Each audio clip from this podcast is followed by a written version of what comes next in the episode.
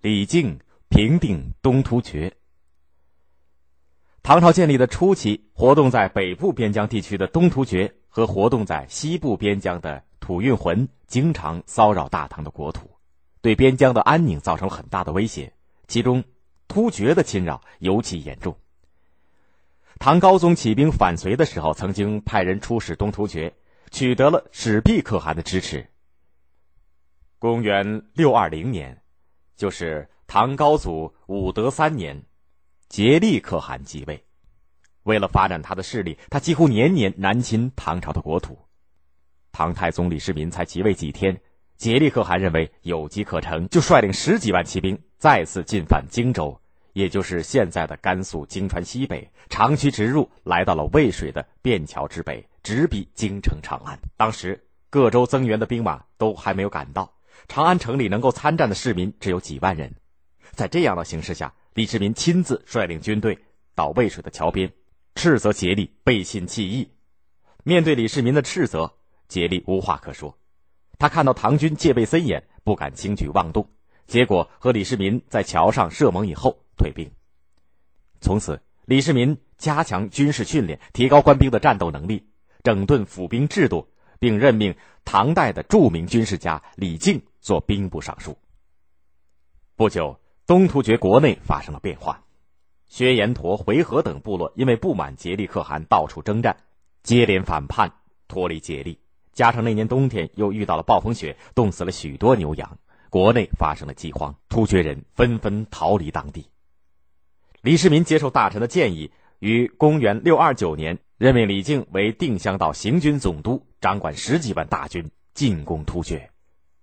第二年正月。李靖率领三千骑兵，冒着严寒，悄悄从马邑，也就是现在的山西朔县出发，突袭了定襄。颉利可汗没有想到唐朝的军队会突然到来，慌得大惊失色。这个时候，李靖的部队趁着夜色的掩护，一举攻进了定襄城。颉利可汗慌忙的逃到了碛口，也就是现在的内蒙古二连浩特的西南。李世民听到捷报以后，高兴的对大臣们说。汉代的李陵率领五千兵士深入匈奴腹地，被俘获以后投降了匈奴。他的功绩还能写进史册。李靖只带了三千骑兵杀进了突厥大营，攻下了定襄城。从古到今，没有他这样的人，这足以洗刷我在渭水边的耻辱了。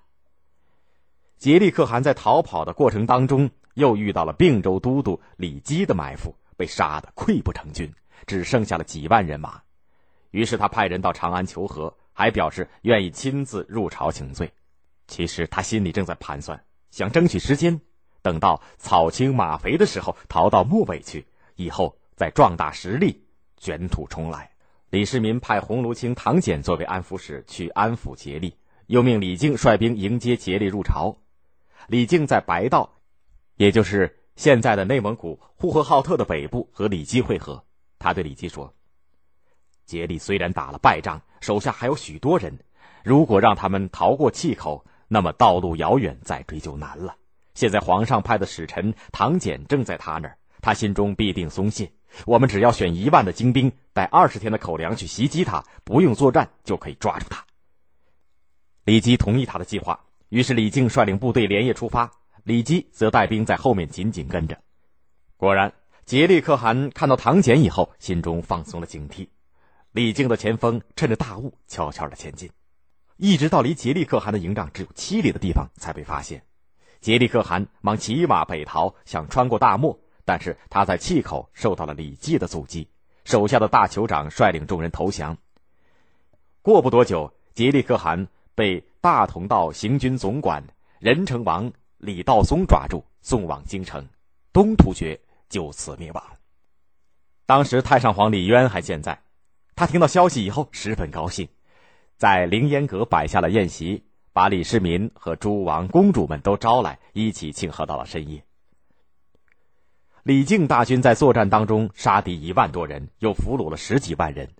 李世民对这些俘虏都十分优待，其中的酋长、将帅不少人都留在朝廷当中担任了职务，仅五品以上的官员就有一百多人，连竭力可汗都得到了右卫大将军的称号。死了以后，还被封为归义王。迁居长安的东突厥的部众有一万家，将近俘虏人数的一半。为了安置其他的东突厥人，李世民在幽州，也就是现在的北京，和灵州，也就是现在的宁夏灵武西南之间，设立了顺、化、长这四个州，又把竭力统治的漠南地区分了六个州，让所投降的东突厥各部落的酋长担任都督刺史，统领这些部下。